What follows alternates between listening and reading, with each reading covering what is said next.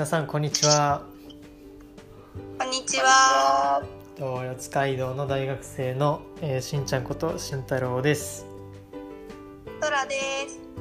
渡辺です。はい、えー久しぶりに3人で、えー平場のラジオ 通常のラジオやっていきますすいません、ご無沙汰しました。はい失礼しました久しぶりで。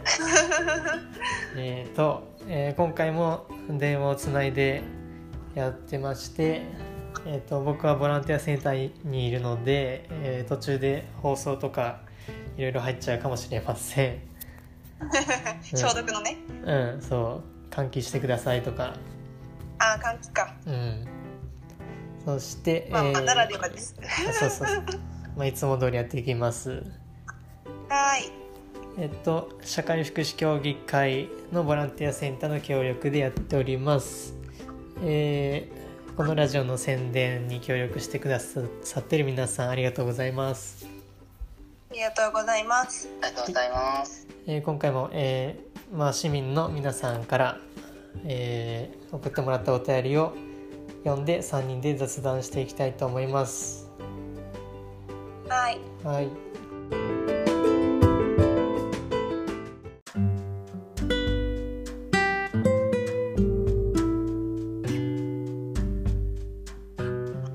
このコーナーからいきましょう番組の感想をリーディング、イエイ。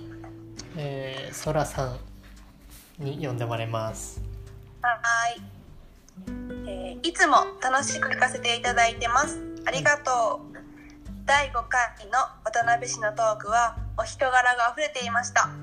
うんそしてボランティアは無理しないとの名台詞実体験からの言葉で説得力がありましたうん見習いたいです、えー観葉植物のお話もありましたね。私はお世話できないタイプなのですが、えー今年は友人にプレゼントしてもらった多肉植物の寄せ植えを楽しんでいます。うん。ぷくっとしていて可愛いのに、えー生命力あふれる植物たちです。お試しあれ。うん、という道民ネームうり坊さんからのお便りです。ありがとうございます。ありがとうございます。ありがとうございます。うん。観葉渡辺氏の植物お人がああごめんごめんこれ、これどんな話したかもう覚えてないんですよね。なんだっけ？まあ、まあ、俺とソラがち2人で撮ってた時の次の回でなんあか2人だとあれだったねって話してであまあまあ渡辺氏も必要なね一人だよっていう話をあーい時やもうそうだよ。りうん。なんか多分この控えめなうん渡辺氏のこうね優しいさが溢れた回だったんだよきっとね。うん。そうね。でうん。まあ今回3人で揃って久しぶりにやるわけだけどうん、まあうん本当にあの2人は就活頑張ってここまで乗り切ってきて、えーまあ一旦ねあの一段落ついたというかうん。あのうん。はい。あのなんでしょう。よく頑張りましたというか。ありがとうございまあすりがとうございます。めちゃめちゃ上からだけどあのそうそうやっとラジオ撮れますよそうだね、うん。すいません。いろいろあのその私とかあの渡辺氏がお休みしてる時もうしんちゃんは一人でいろいろ活動してくれてたのでんいやいやいや。あの本当に私たちからもよく頑張りましたをあげたいと思いますね。結構しんちゃん一人に任せちゃってるからいやね。いやそうだね。ままあ、だからうん。うん。しんちゃんのおかげではありますので。うんまあ、四つ町ラジオ始めて、まあ、何ヶ月か経ちますけどうんまああのね営業しなきゃ、ね、聞いてくれる人も増えないなと思ってうんまああの、まあ、俺だけじゃないけど全然あの地域新聞のね取材3人で受けたりいろいろしてきてまあまああの継続は力なりだと思ってるんで。はい。はい、のんびりあの続けてだんだんね聞いてくれる人も増えていってくれればなと思っております。そうだね、まあ、これからまた3人でうん。できるといいよね。うん。でこれあれ多肉植物の寄せ植えってなんかやってみたら、渡辺市渡辺市っていうか私たちも多分やってみたらってことなんだろうけど。うん、そうよね多肉植多物肉植物。か育ててたことあるの？あー多肉植物はないかな多分。うん。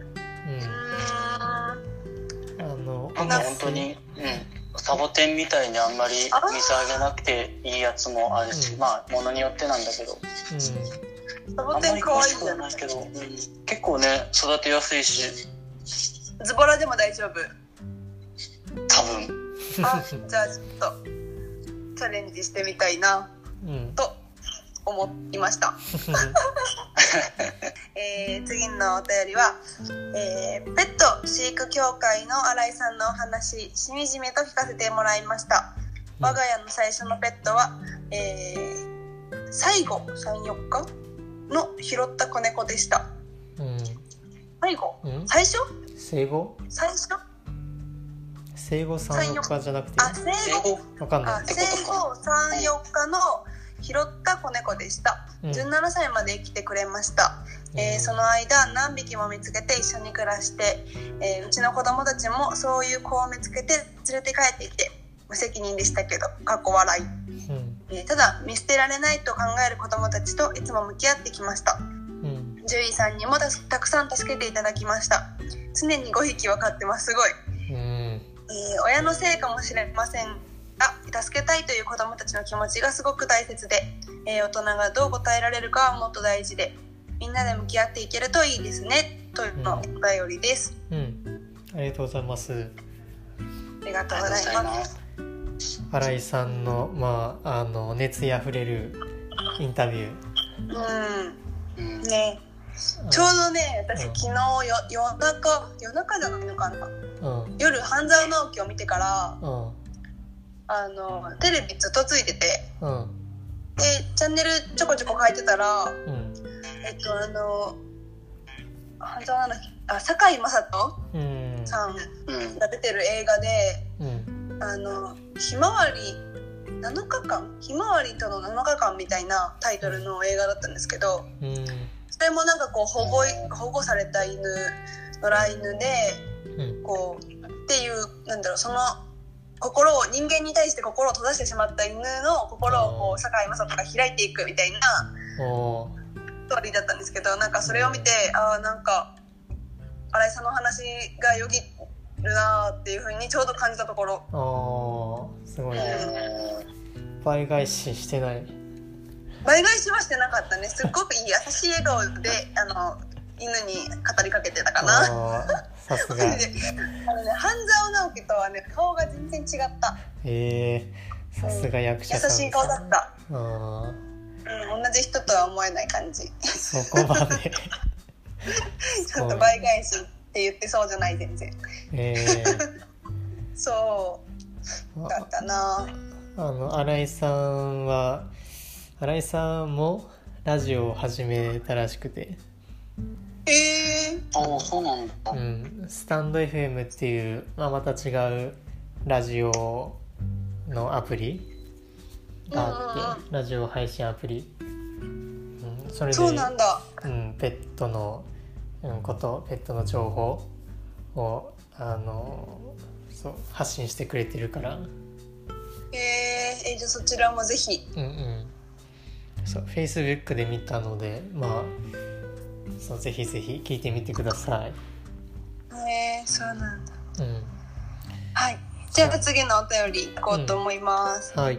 はい、えー第5回多世代への苦手意識を克服ではうん。私と一緒に悩んでくださいました。あその時にお便りくださった朝顔さんですね。ありがとうございまですえーはいありがとうございます。苦手意識があってもいいのでは？関わっているうちに慣れてきたようなどなど、えーアドバイスいただきました。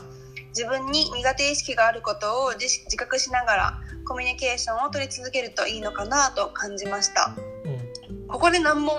うん。うんこの気づきを我が子にどのように話したら伝わるのだろう。うん。そう考えていた先日の夕方、えー一緒に晩ご飯を作る機会がありました。うん。餃子を包みながらラジオ聞こうよと2人で第5回を聞きました。うんきっと伝わったと感じました。しんちゃんそらちゃん渡辺氏ありがとうね。うん。とのことです。ありがとうございます。ありがとうございます。嬉しいねこれは。これは心が温まるお便りですね。ねうん。えなんかこう明確な答えというかうん。うんそれを伝えることはできないながらもうん。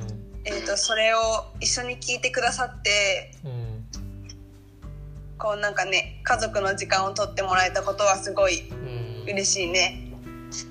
まああの家族のコミュニケーションって逆に難しいのかもね。あのやっぱ近いけど近いがゆえにまあなんだろんうね。照れくささもありうん。あんまり正直にね話せないっていうのもあるから、うん。まあ、本当ラジオを使ってくれてありがたかったねこれは。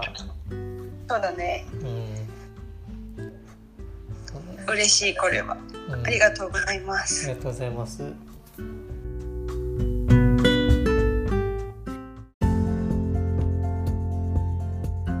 えー続いてのコーナーは「ももちゃんの部屋イエ」ーえイでは早速ーはい。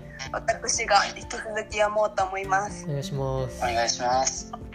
えーこんばんはシュガーレイです。こんばんは。えーこんばんは。高齢者が苦手な若い人多分自分もそうでした。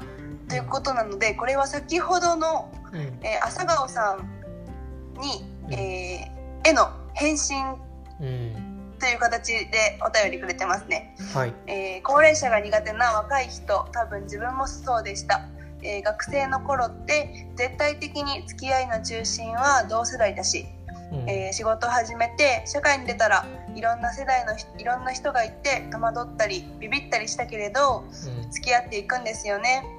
うん。自分の親やじいちゃんばあちゃん世代の人たちと、えー人たちとも今では同じように普通にお付き合いしてます。うん皆さんが言っていた、えー慣れっていうのがそうなのかもしれないけどずっと同世代だけと関わっていかれないようにうん。世の中うまくできてる。かっこ笑い。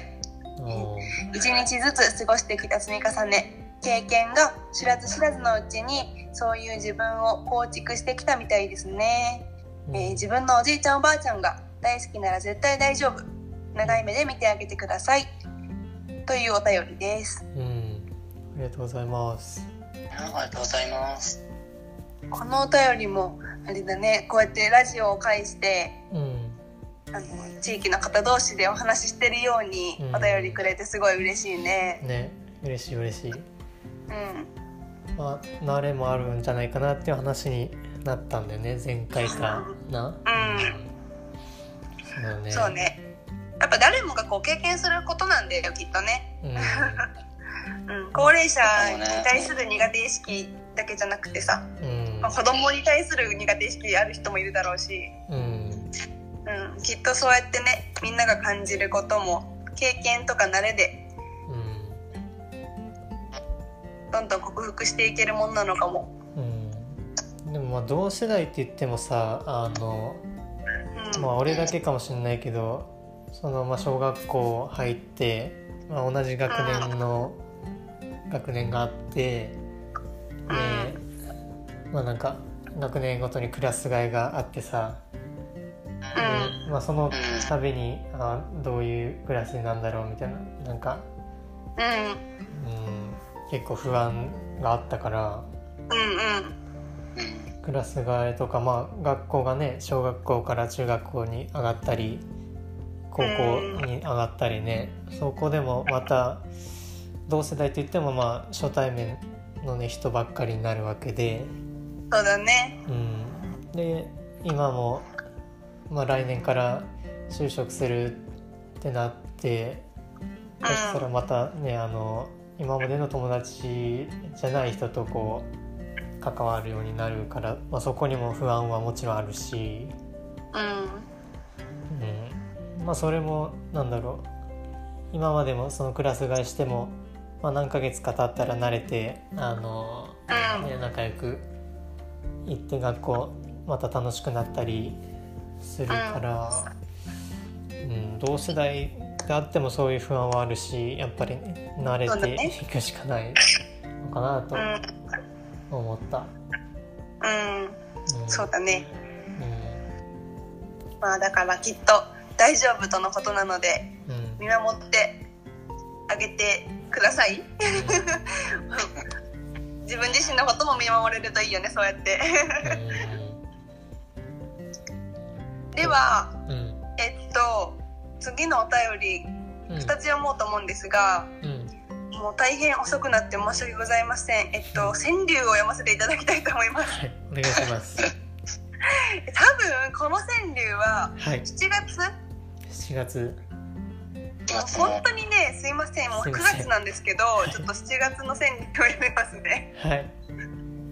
でもちょっとあの今最近もちょっと雨が多くてうんそうだね。あのちょっといい感じでうん。いい感じにこうバッチするかもしれないのではい。読ませていただきます。では、えーラジオネーム BJ トーマスさんはい。の川柳です。コロナ禍の軒の雨音フェイバリット。うんコロナ禍の軒の雨雨音 favorite。ごめんなさい噛みました。えっと すいません本当に。いよいよ、えー、雨音のリズムが偶然 my favorite song で、うん。えー思わず聴いちゃいました。とのことです。えーすごい素敵な川柳じゃない？うん、My favorite song トゥルトゥトゥルトゥトゥルトゥトゥルでしょ？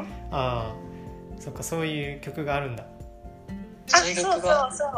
あのさなんだっけ「サウンド・オブ・ミュージックあ」あはいはい。っていうミュージカルのうん。曲でうん多分日本語の題名は「私のお気に入り？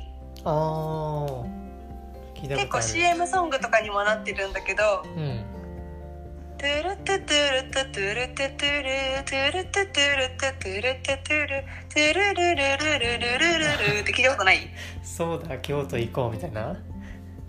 あそんな感じかもしれない。何の CM だったか覚えてないけど。わかんな？いわかんない。やえそあわかんない。ちょっとすいません。超適当になんか何それ？え今度ちょっと聞いてみて。あー聞いてみます。なんかねこの曲はサウンド・オブ・ミュージックでうんあの子供たちがいっぱいいるのね。うん。その子供たちと修道士修道女？修道士の女の人がうん。なんかお世話をしに行くの。うん。でうん。ある夜雨が降ってきて雷がすごい夜があって、うん。子供たちがすごい雷に怯えるのね。そしたらその修道士の女の人がこういう時は自分のお気に入りのことを考えるんだよみたいな。それでこの曲があの歌われるっていうようなシーンがあるんだけどえそう。でそれがだってあの音がそれのリズムってすごい素敵ー、じゃない？確かに。それに気づいた BJ トーマスさんの感性すごいと思 そうそう思った。うね。素敵な川柳でした。うん。雨音が曲に聞こえるってないな今までね。ねすごいね。うん。ちょっと今度意識してみたら？うん曲できるかもよそれかしんちゃん。雨音聞いてて曲が思い浮かぶかも。雨音シンガーソングライターあるか。すごいじゃん。雨音。雨と一緒に音楽が落ちてくるかも。うん。ああそれな。そう今言おうと思ったんだよな。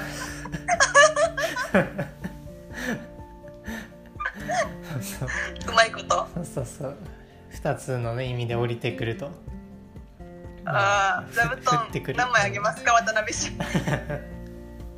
えー、本当にわかんないななんか。も うそういうそういう話を振られた時の受け答えが本当に苦手なんだよね確かにね。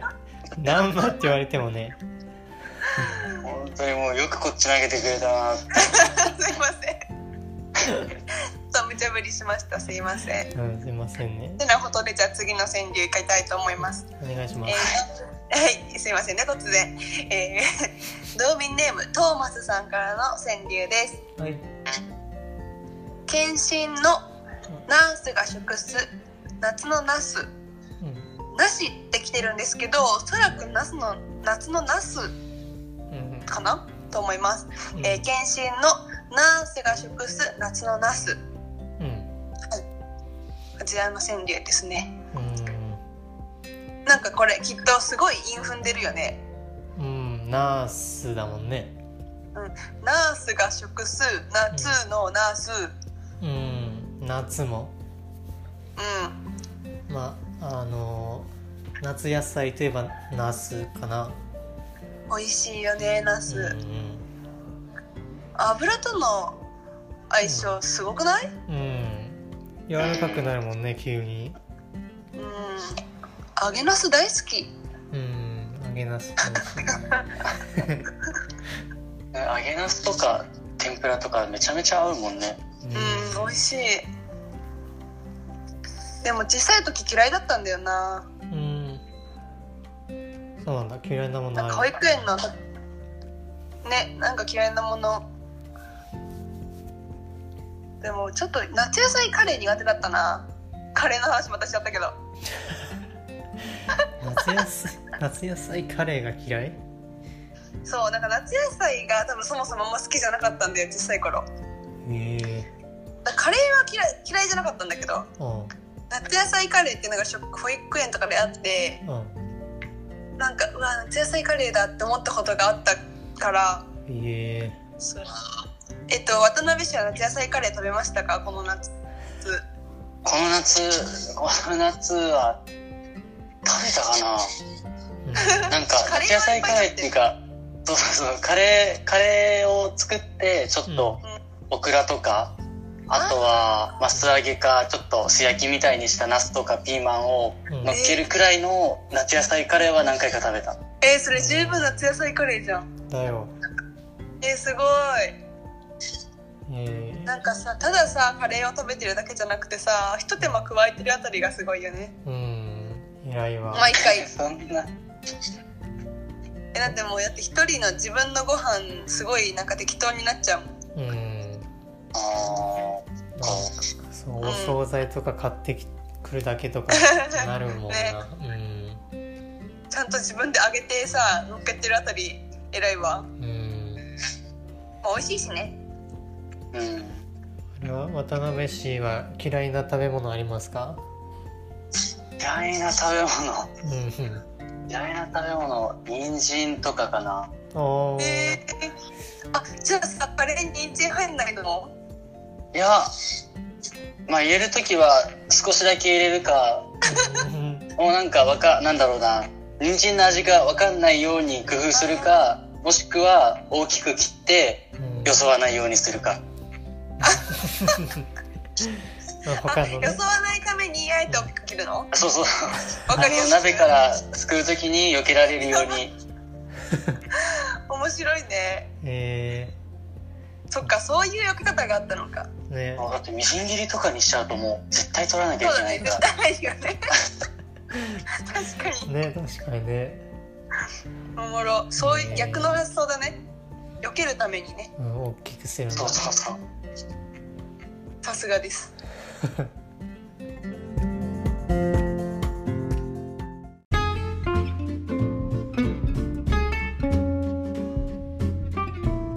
続いてのコーナーは、えー、四街道掲示板4チャンネル、イエイイエイ。えー、渡辺氏に呼んでもらいます。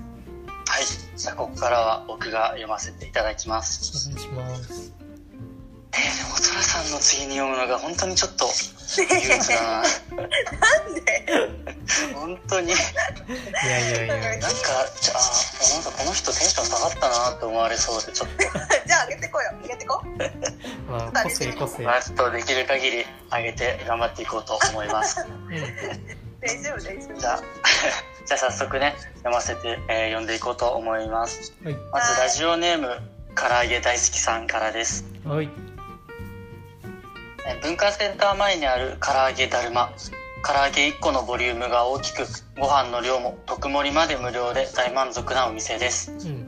今度は唐揚げだけでなくカレーや他の揚げ物も食べてみたいと思います。うん。揚げ物以外のものを食べた人からの感想を教えてください。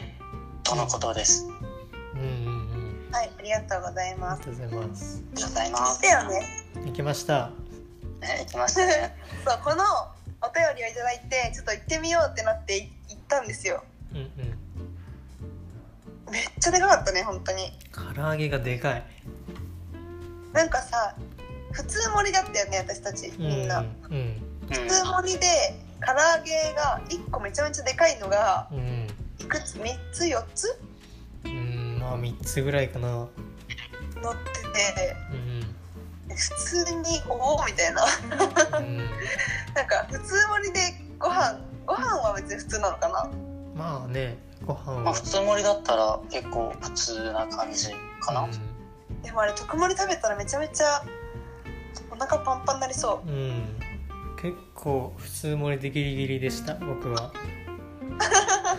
本当？うう渡辺氏はいつもよく食べるんだっけあそこの。なんかたまにんうん。半年に1回とかその何ヶ月かに1回のペースだけど。渡辺氏は特盛り？特盛りで行っていつもなんかもう無料って聞くとやっぱ 増やしとかないともったいないなっていう気がしちゃって。すごいな。でまあお弁当なんでまあ残してもまた後で食べればいいかなっていう感じ。あそっかそっのことをか考えて。でも結局あの唐揚げもご飯にすごい合うから、うんまあ、残してもいいかなと思いつつもう全部なくなっちゃうんですけど。へー。おーあご飯が欲しくなっちゃって？うん。そうそうそう。本当にご飯に合うから。うん。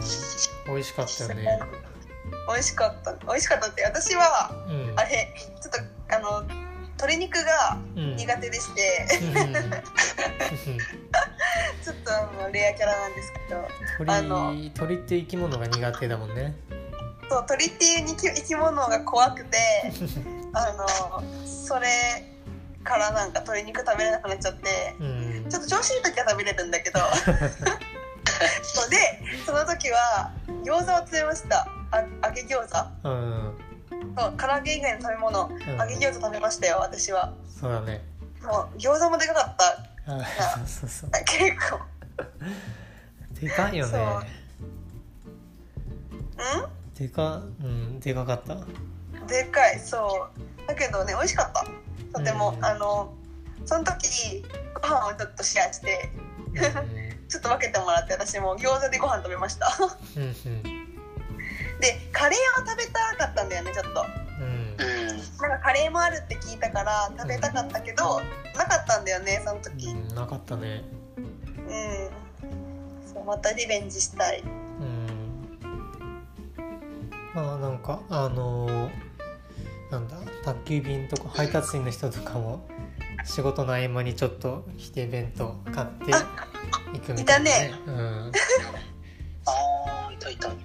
まあパッと買えるお店だからあの皆さんにもおすすめしたいですね、うんぜひ。うん、文化センターのマンマム会うん本当に真向かいだったね。うん。そうですね。まあまた行きましょう。機会あったら。うんう。ん。行こまたいつか行きましょじゃあ次行きますか。うじゃあはい次のお便りに行きます。うん。うはえ次のお便りがラジオネーム猫村にゃんさんからです。うんはい。えー初回ではないのですが四街道駅周辺に四街道アンテナショップイコバというところがあります。そちらと四つ町ラジオさんが共同し様々な情報発信をお互いに行っていけるのではないでしょうか。うん。地元の個人商店の PR 資生だよりとタイアップして宅飯の PR など。うんうんうん。ありがとうございます。ということです。はい。ありいがとうございますえー、イコバさんはえっ、と、うん。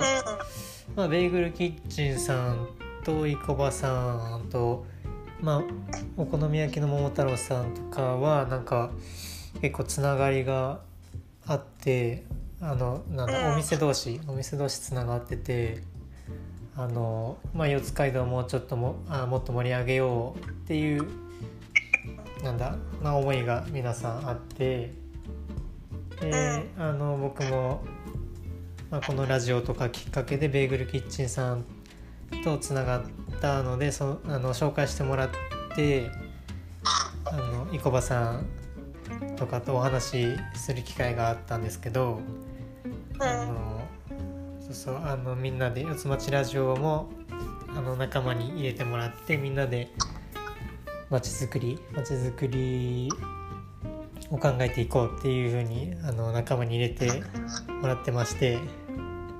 へええっとそう四つ町ラジオの名刺を作ってもらいました。えっとあ。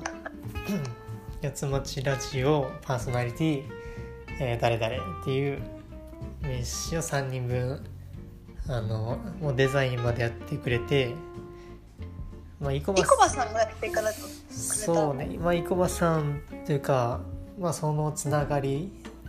なんだっけ四つ町ラボだっけな。なんかそういう町づくりを考えるあの、まあ、グループがあって。うん。あそそこで？そこではい作ってもらいました、あそういうことだったんだね。うん、またあのありが2とうござい人にも名刺渡しますのでどんどん配ってください。あらあらありがとうございます。うんうんありがとうございます。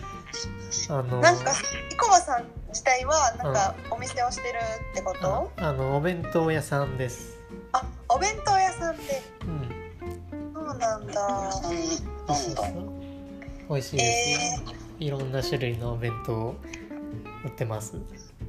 そうなんだね。なんかちょっと見たらデザートっぽいものもあったんだけど。うん。確かお弁当だけじゃないかもちょっとそうなんだ。うん、お店にえー座るスペースもあるから、カフェ的な一面もある。そっか。うんうん。いいね。行ってみたいお店いっぱいだね。そうなんですよ。次の、はい、じゃあ次のお便りに行きます。えーラジオネーム、コロナで今期逃しそうさんです。四街道市役所すぐ近くのイタリアンレストラン、ゴチのサラダにかかっているくるみのドレッシングが絶品です。うんうんこれまでの人生で食べたドレッシングの中で一番美味しいと思いました。うん飴にしてずっと舐めていたいくらいです。自宅でも作れるようにどなたか再現レシピをこっそり教えてください。とのことですね。うんすごい表現飴にして舐めてたい ドレッシングを飴にして舐めてたいって本当に 表現力すごいなと思う。ねこうやって言えばいいんだね美味しいもの食べた時。うん。れ使おうと思う本当に。ね。なんかそれこそさ社協のボラ線にさうん。いつも私たちよく行ったりする時にうん。うん、いつも見かけるお店だからうん。気になってはいたけどそんな絶品があるなんて。そうなんだよね。俺一回だけいあのこの前行ったんだけどあおー。まああのそうそうあ大学周りにも結構パスタ屋さんあるあるんですよ。あうんうんうん。うん、で、まあ、四街道でパスタ屋さんつったらまあ洋華堂のポポラママぐらいしか僕知らないですけど。でもまあそうそのゴッチもそう美味しいっていうのとまあなんか接客が丁寧でしたね。えうん。ー、こじんまりしたお店なの？そうだね大きさはそんなにないけどまあ丁寧になんかうん。えー、そうなんだ。そうそうそう。おすすめです。これまた行ってみたい。ね、ここも行ってみたいね。行きましょうよ。え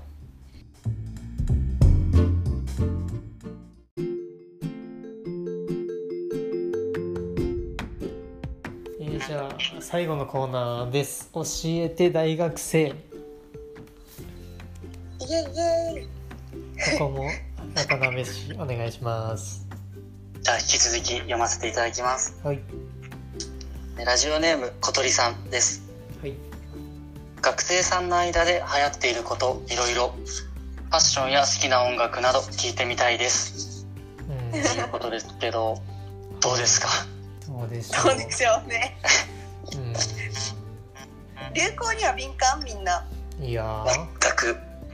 そうなんだよね。私もねちょっと流行にはちょっと鈍感なんだよね。本当についていけない。本当についていけないうん。まあでもうん。どうだろうね。男時の流行はもう分かんないな。どういうのが流行ってるか。うん。学生の間って言ってもその学校行ってないからさ。まあ確かにね。分からんのよね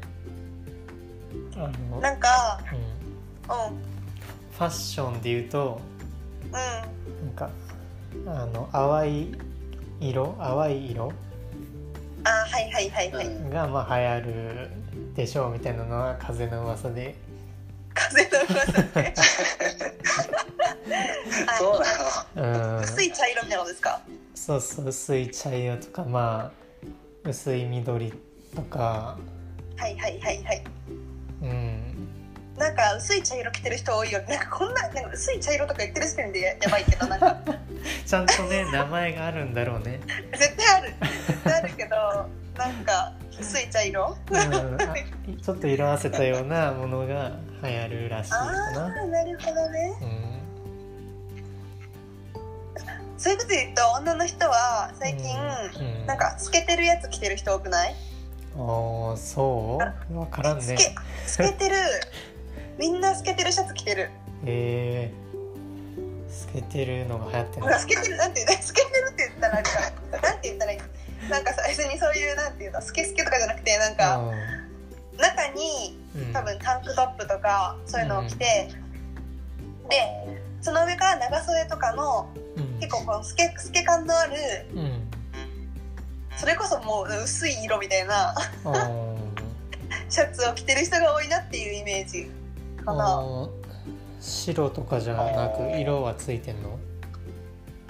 色？なんか黒とかでもうん。肌が透けるようなあー。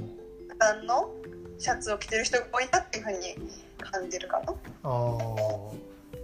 あれだようん。ねレースカーテンで作った服みたいな感じだよね レースカーテえーそれ本当にそれあのそんな感じだよね。ンねなんかたまに見かける気がするそういう人。レースカーテンだなって思ってた。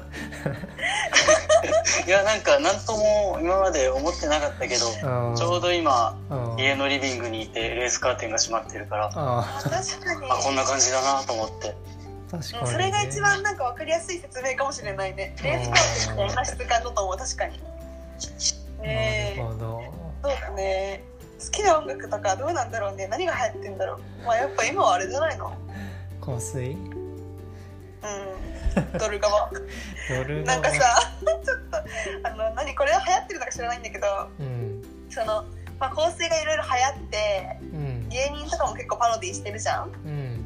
それでさなんか癖が強いネタをやる千鳥の番組があってうんそれでなんか 狩野英孝とうん。ココリコの遠藤正蔵うん。があのね歌ってたの2人で。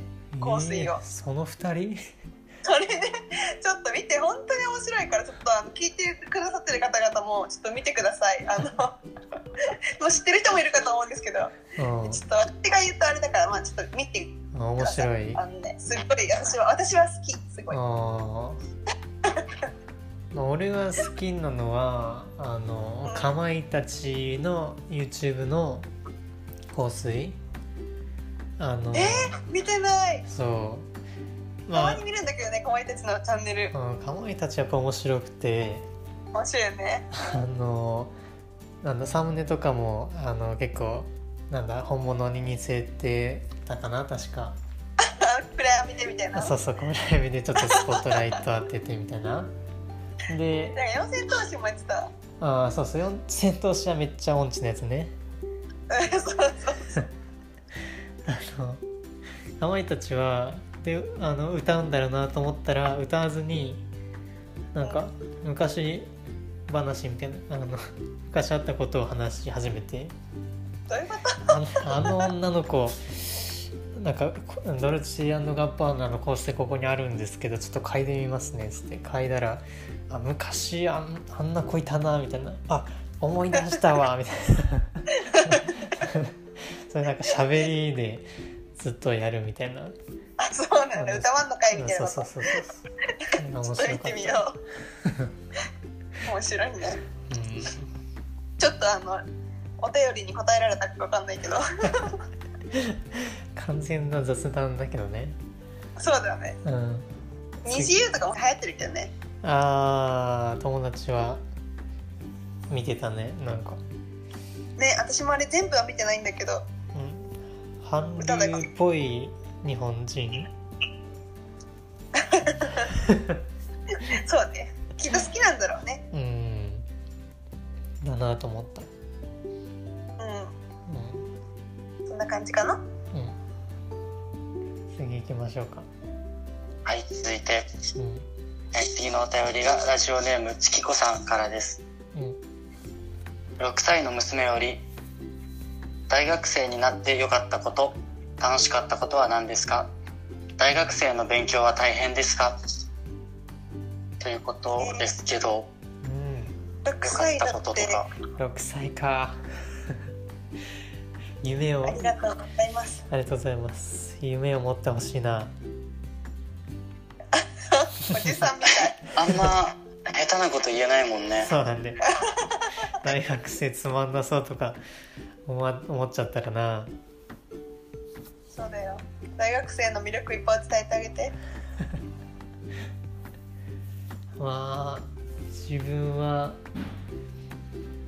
まあ、大学1年生の時に免許合宿免許で取ってそこあから運転で旅行はめっちゃ面白い。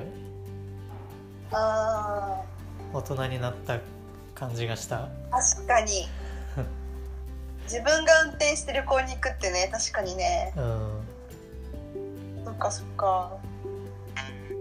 渡辺氏は？ちょっとね今考えてるんだけどなんかあるかな、ゆっくり考えよう、えー、なんだろうね。悪かったことがパッと出てくるけど。う ちょっと今良かったことが今出てこなくて。なんだろう良かったなこと楽しかった。なんかでもさ大学に来るとやっぱり全国から学生がいるからんうん。うん。なんかやっぱ千葉の人たちだけじゃなくてうんあの日本のいろんなところからうん。お友達が来るからそうだね。てかもう日本どころじゃない時もある。海外のうん。友達がいっぱいできたりもするしうん。すごい面白いところだったななんか。うん。いろんな喋り方の人がいるしうん。いろんな言語が外国語もいっぱいあるし、うん。うん世界は広いですねっていう感じ。うん結構あの全然違うもんね。日本といっても地方というか、そうだね。うん、地元の話するだけで面白いもんね、そうね。なんかこう初めて会った人ともうん、話す内容いっぱいあってうん。面白いなっていう感じかな。うん。大学生の勉強はうん大変かな。うん。なんか難しいこともあったけどうんでもなんか自分が好きな勉強をできるからうん楽しかったかもね。うんうん。なんかなんだろう。算数とか苦手私は算数とか苦手だったんだけどうん算数とかはやんなくてよかったから。自分の好きなうん。あの教科だけうん。ずっと専あのなんだろうな。専門で勉強できたからうんそれは楽しかったかもね。そうだね。高校まですごい大学のあうん。大学のいいとこだよね。そうそうそう。そうだね。高校までだとあのまあなんかなんだろう。うん。あそこまでマニアックなことはやんないから、うん。私嫌なこともやんなきゃいけないしね。そうなんだよね。幅は広いけどあんまりマニアックなことはやんないのが高校までで、うんまあ、大学で、まあ、これは役に立たんだろうっていうけど あのマニアックな面白い授業とかもあったりするしなんだろう。うん。まあいろいろあるけどね授業って言ってもね。うん。まあでもね結構楽しかったな。うん。楽しかったよ本当に。うんもうこうやってねボランティアとかやる時間があるのも大学生だしそうだね。こうやってやると学校以外でも友達できるしうん。面白い面白い。うん。人生の夏休みっていうぐらいだからね。そうだね。うん。そうそうそう。こんな感じですかね。渡辺氏思いついた？うん楽しかったこと？うん。とか良かったこと？えーもうそこ流れたと思ってたのに。別にねあの無理しなくていいけど。うん。一つあると。自分の自由な時間が増えたこととか。うん。なんかまあ授業なんだろう。自由な時間もそうだしあと授業も本当に自由に決めたりもできたしうん。もちろん決まってる部分はあったけど本当になんか小中高って結構あんま変わりがなかったと思うんだけどうん。みんなまあクラス回って、うん。まあ、授業を受けてっていう感じでそれが本当にガラッと変わってうん。自由自由度っていうか、まあ、自分でやらなきゃいけないっていうことなのかもしれないけど本当にもう自由にいろいろできるできできる時間が増えたっていうことがうん。まあ良かったのかなと思う。うんうん。そうね確かに。うん。自分のやり方次第でね広がっていくからね。うん。まあ、何もやらないと本当に単位もどんどん落とされちゃうけどね。自由だからこそ自分でやらないとにうん。何にもしてくれなかったりするし先生とかも。そうだね。続いてのお便りいきましょうか。はい。うん。じゃあ続いてラジオネームどさんこ太郎さんからです。はい。いつも楽しく聞いています。うん。現役大学生の恋愛事情について聞きたいです。うん。はい。えっと どうですか？うん。どういうふうに話そうかね。恋愛事情でしょ。現役大学生の恋愛事情？まあ一言ですけどいろいろありますからね。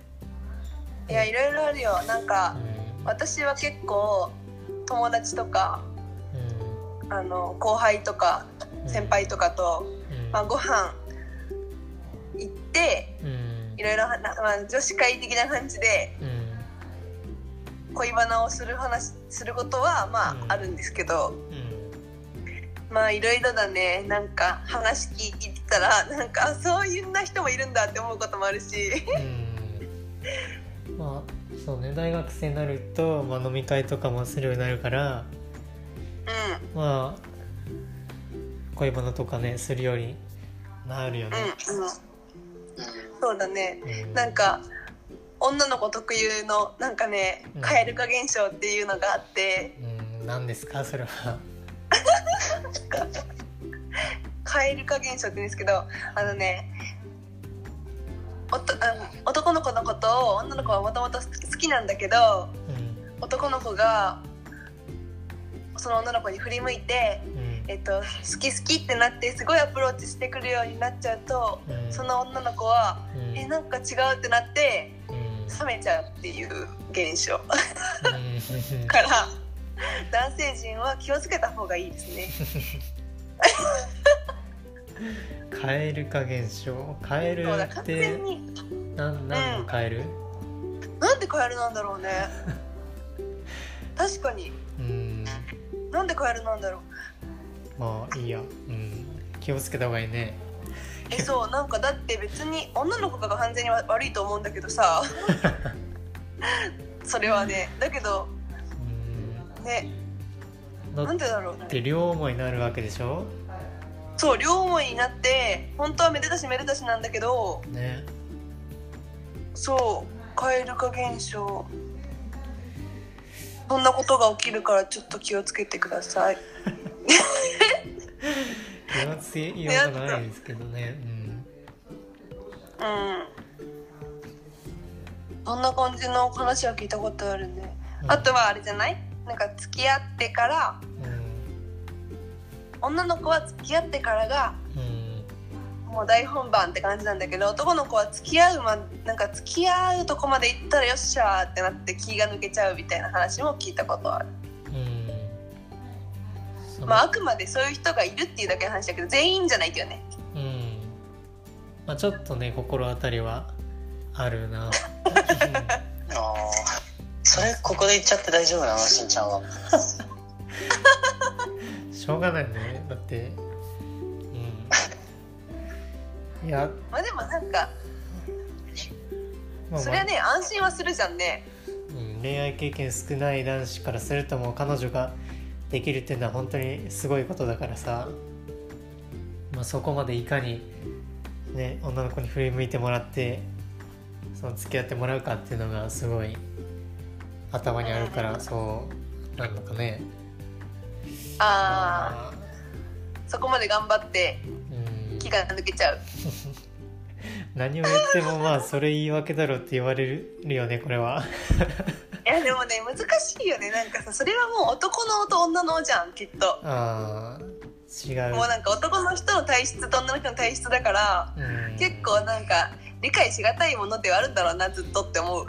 なんか。しょうがないとこもあんのかな。まあしょうがないよきっとって言いながらもうん。しょうがないじゃ済まないんだろうけどね当事者だったら。そうですよ本当に。文句たらたら言言ってるんだろうなって感じだけど。うん。そうですね。うん。え買い物とかできる？一緒に。うん。できます。ものによっては。によっては、いやできなくはないけどうまあ楽しんでできるかどうかはちょっと別かな。ん、あそこなんだよね。うなんか別にできるけどうん。楽しんでできるかは別っていうのがすごいなって思うんだよね。あー。あー。でも結構あの女の子の服っていろいろある。男子よりなんうかん。いろんな種類あるからさ。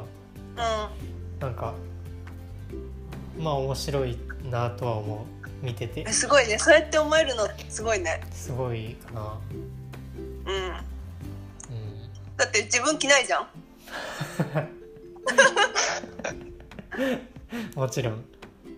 うん、それに興味示せるのってすごいなと思う。ああうん、で多分さ楽しんでやれるかどうかっていうのはさに飽きちゃうからでしょ？うんうんどうだろうな。でもそうそうだね飽きちゃうから私多分疲れるんだよねきっと。なんかさうん。あの歩くのしんどいじゃん。そうね座らないもんね買い物って。ね。うん。あ私なんかこの前友達となんか話してて思ったのはなんか男の人は多分買うもの決まってるんだろうなっていう話。あー確かに。ーそうかもしんない、うん。決まってるかも。なんか買うもの決まって決めていくから、うん。なんかすぐ終わるし目的があるけどうん。女の人は多分さ全部見てうん。あこれいいなって思ったのをその場で考えるから時間かかるんだろうねっていう。まあなんか買い物自体も楽しんでそうだよね女の人は。ああの買わなくても、なるほどうん、見るのが。ーあー確かに。うん。そだか。らそこの感じ方が違うんだよねきっと。多分。そうじゃないかな。うん。買い物デートって難しいなって思うんだよねだから。うーん。でも買い物デートをしないってなると邪道するってなるよね逆に。まあ確かに。まあままあだからそこのなんか波長が合う人ってすごいやりやすいなやりやすいんだろうなって思うね。うん確かに。うん。まあ今はねなんか買い物もあんまりしないかもしれないけどコロナだし。まあ。うんうんであの映画館デートしようと思っても映画館あの1個空いてるんで席。ちそうなんですよね。ょっとあのねデート映画感館デートでうん。彼女ゲットしに行こうとしてもちょっとあのソーシャルディスタンス空いてるみたいな。うんうんなんか一人で見てる気分になる、感じだよね。うん、確かにあそんな感じ？どうなんだろう？現役大学生の恋愛事情なのかわかんないけど。まあまあこんな感じ。ででいいですかね？すいませんなんか。これ。でもまあ普段なかなか普段話さない話だね、うん。ちょっともっとキュンキュンっていう感じのが良かったかな？キュンキュンキュンキュンっていう感じのやつなんかちょっと無理です。なんかあります？はい無理です。あのしんちゃん前にキュンキュンみたいなこと言ってたんで。言ってない。そちら聞いていただいて。言ってないって。なんか川柳のコーナーだったかな多う分、ん。あのーそう、まあ、川柳の、まあ、中学校の時にさ川柳してあのークラスで川柳書いてて、うんまあ、自分なりの川柳書くにはあの自分をさらけ出さないといけないなっていうのがね中学校からありまして。そうなんだ。それで前回はぶっ込みましたけど。あそれでいろいろさらけ出していただいて。もうどんどんやってもらっていいと思うけどね。いやいや川柳でもないとなんか恥ずかしいですよそんなのは。まあじゃあまた川柳コーナーでぜひさらけ出してもらいたいと思います。こんな感じでいいですかね？はい。終わり。じゃあ最後の挨拶いきますね。はい。え今回まあ第6回でしたかね収録は。はい。はい久しぶりの収録ありがとうございました。ありがとうございました、あ聞いてくださった皆さんもありがとうございました。りがとうございます。えー皆さんからのお便りが頼りですのでどんどん送ってください、えーお便りの送り方ですがえー、と四街道市社会福祉協議会の、えーホームページにえー四つ町ラジオのページを作ってもらっているので、えーそこからえーお便りを投稿してくださいはい。えー次回次回はいつ頃になりそうですかね？まあそうね。近いうちにあのうん。お便りが集まり次第やりたいですね。そうだね。うん。でえっ、と時間の関係で、えー紹介できなかったお便りを含めてあの僕一人で紹介する動画も作ろうかなと思っているので、えーそちらも待っていてください。はいお願いします。お願いします。じゃあ今回はこの辺で。はい。うん。さよなら。さよなら。うん。さよなら